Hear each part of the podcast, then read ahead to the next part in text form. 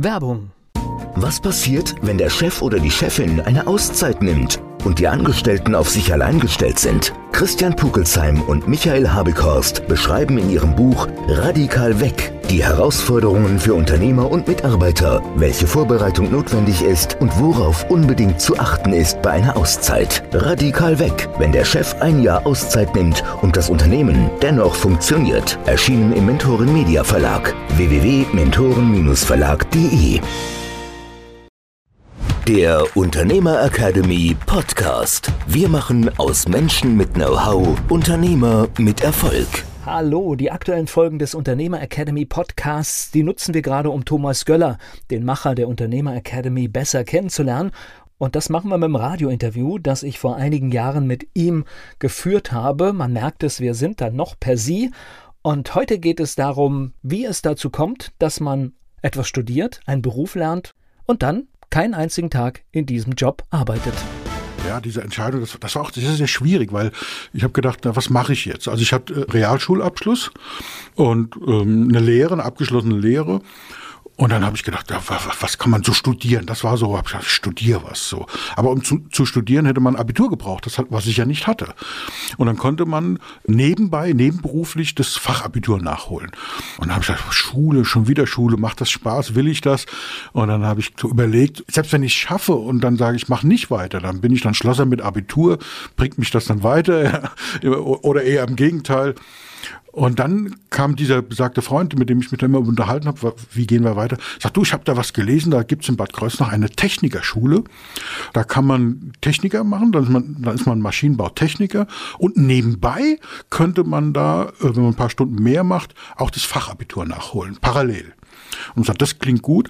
Und dann habe ich weil ich eben solche schlechten Erfahrungen mit der Schule hatte, habe ich gedacht, ich schaffe das auf gar keinen Fall, weil diese Schulform ist in zwei Formen angeboten worden, nämlich nebenberuflich, da hätte sie gedauert vier Jahre, oder hauptberuflich sozusagen, dann hätte ich kündigen müssen und dann hätte es nur noch zwei Jahre gedauert, in Vollzeit.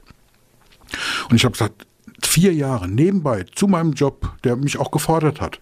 Ich schaffe das nicht. Das ist mir, ich weiß nicht, wie lange das, äh, ob ich das durchhalte, was ich dann damit machen kann. Ich will jetzt wirklich Nägel mit Köpfen machen. Und dann habe ich gekündigt, einen guten Job, der gut bezahlt war und habe wirklich alles hinter mir gelassen und habe mich da angemeldet bei dieser Technikerschule und habe das in zwei Jahren eben gemacht, habe dann das Fachabi dabei gemacht und war dann hat super Spaß gemacht, war wirklich klasse und habe dann eben direkt danach Maschinenbau studiert.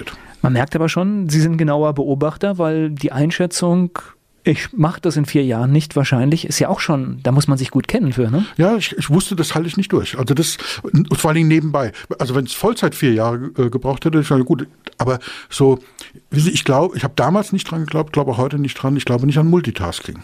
Zum, nein, zum, nein. Zumindest mal nicht im Innern des Kopfes. Nein, das ist, äh, also es gehört ja hier, hier zum Job während der Woche in einer Live-Sendung, ist tatsächlich Multitasking gefragt, aber nach vier Stunden weiß man, was man getan hat. Ja, das, das, das, das Schlimme an Multitasking, an, an versuchtem Multitasking ist ja, dass man dann am Ende des Tages mehrere Dinge gemacht hat.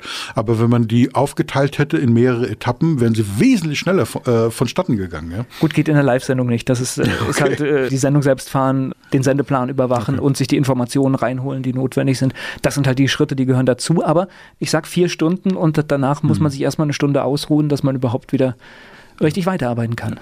Und es kam immer ja noch dazu, dass ich eben nicht wusste, schaffe ich das überhaupt? Ich habe so eine Idee gehabt, aber wie gesagt, die, die Erfahrungen der Realschule waren ja nicht besonders gut. Und ich habe gedacht, naja, vielleicht hat es das nur im Kopf, vielleicht hat er dieses Buch irgendwas eingeredet, um, um, ja, wie Sie eben das gesagt haben, vielleicht ist das gar nicht so. so und dann habe ich mich da committed, vier Jahre, und, und dann hast du da gescheitert und Scheitern ist so nicht so mein Ding. Habe ich zwar dann auch oft gemacht und geübt, weil das braucht man gehört auch dazu. Gehört auch dazu, muss man als Unternehmer auch tun. Aber das war natürlich nicht das Ansehen Unsinn, sondern ich wollte was machen, wo ich wusste, das schaffe ich, das traue ich mir zu, zwei Jahre dadurch. Und vor allem, ich hätte dann einen Abschluss gehabt. Wissen Sie, Schlosser mit Abitur ist blöd. Aber Maschinenbautechniker ist okay. Dann hätte keiner gemerkt, dass ich das Abi gemacht hätte und damit auch nichts anfangen konnte. Aber ich wäre wenigstens Maschinenbautechniker gewesen. Ich wäre in eine andere Ebene reingekommen. Ich wäre nicht mehr so dreckig gewesen. Ich hätte Normalschicht arbeiten können, Büro, so, so äh, technisches Büro, sowas. Okay, das, da und da war so diese Idee, was machst du mit 65? Ja, warum nicht? Also es gibt Leute, könnte ich mir vorstellen. Ja. Und ich meine, dieser zweite Bildungsweg hat ja auch mal den Vorteil, es sind tatsächlich noch alle Wege offen. Genau. Ja, das heißt, ich verlasse noch nicht richtig meinen Bereich, aber ich mache schon einen großen Schritt in neuen. Genau. Und dann hat es, wie gesagt, extrem viel Spaß gemacht. Wegen dieser motivierten Lehrer natürlich, ja klar, die haben viel dazu beigetragen. Und nach zwei Jahren war klar, jetzt muss da ein Studium her. Durch das Fachabi war das ein bisschen eingeschränkt. Ja. Also ich konnte natürlich nicht alles das studieren, aber ich habe auch gerne Maschinenbau studiert. Ich habe dann ein Zusatzstudium gemacht. Während des Studiums äh, auch wieder zwei Sachen, nämlich ein CAD-Konstruktionsstudium. Das heißt, ich konnte dann am Ende des Studiums die Maschinen auch mit dem Computer zeichnen, konstruieren. Und das war für die damalige Zeit sensationell, weil da gab es kaum Computer. Ja, klar. Gedanklich waren Sie aber immer noch in diesem Berufsbild, absolut, das Sie ge absolut, gelernt haben. Absolut. Das habe hab ich auch gerne gemacht und da war dieses, dieses Händische, was anfassen können, was bauen und so. Brückenbau wäre wär so ein Thema für mich gewesen. Ja, dann hat mir dann einer gesagt, ja, Brückenbau, also du darfst dann eine Brücke bauen, über die jeden Tag 100.000 LKWs fahren. Ein Einfamilienhaus darfst du dann nicht bauen. Jedenfalls nicht in Deutschland. Und dann habe ich gesagt, nee, das ist blöd. Das will ich nicht. Gut, äh, wir kommen ja vielleicht noch dazu. Brücken bauen Sie heute wahrscheinlich auch. Ne? Absolut. Ne? Ja, das, Absolut. Jetzt interessiert mich, ich weiß ja, was Sie heute machen. Jetzt interessiert mich, wann da der Knackpunkt kam, dass Sie rauskamen aus Ihrem gelernten Job. Ja, also ich bin, auf meiner Visitenkarte steht natürlich auf, auf irgendeiner, nicht auf jeder, auf einer der zwei Visitenkarten steht drauf, dass ich Diplom-Ingenieur bin, nämlich Maschinenbau. Und ich bin dann eben nach diesem Studium zu meinem damaligen Arbeitgeber, bei, bei Michelin Bad Kreuznach war das, und habe gefragt, könnt ihr mich noch gebrauchen? Und dann die, normalerweise kommt man da nicht mehr hin, wenn man da mal gekündigt hat. Aber es war natürlich eine Ausnahme, weil ich nicht gekündigt habe, weil ich irgendwie Streit mit denen hatte, sondern weil ich mich weiterbilden wollte. Und das haben die natürlich auch anerkannt.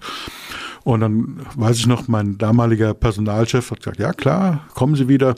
Was würden Sie denn gerne tun? Er sagt, ja, ich bin Maschinenbauingenieur jetzt und äh, CAD-Konstrukteur. Das heißt, ich könnte Maschinen wie damals von der Montage einen Schritt vorher eben auch konstruieren und gestalten.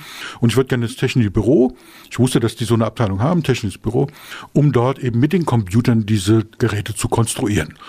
Und dann hat mein damaliger Personalchef gesagt, das ist eine gute Idee.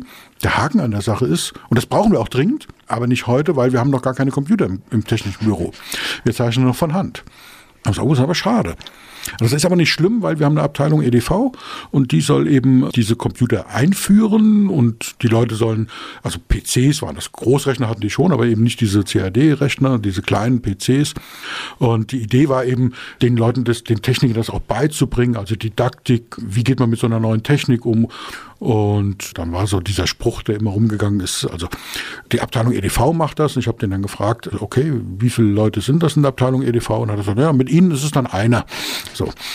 Es waren dann am Ende des Tages ein paar mehr in der Abteilung EDV, aber das hat mir dann irre viel Spaß gemacht, zu programmieren. Also das heißt, auf Deutsch, äh, ich sehe schon Ihre Fragezeichen im, im Gesicht, ich habe keinen einzigen Tag, nicht einen einzigen Tag als Ingenieur gearbeitet. Das nächste Mal geht's weiter mit dem Radiointerview. Wir lernen Thomas Göller weiter kennen und wir freuen uns natürlich über eine Bewertung, über eine positive Bewertung auf allen Podcast-Kanälen.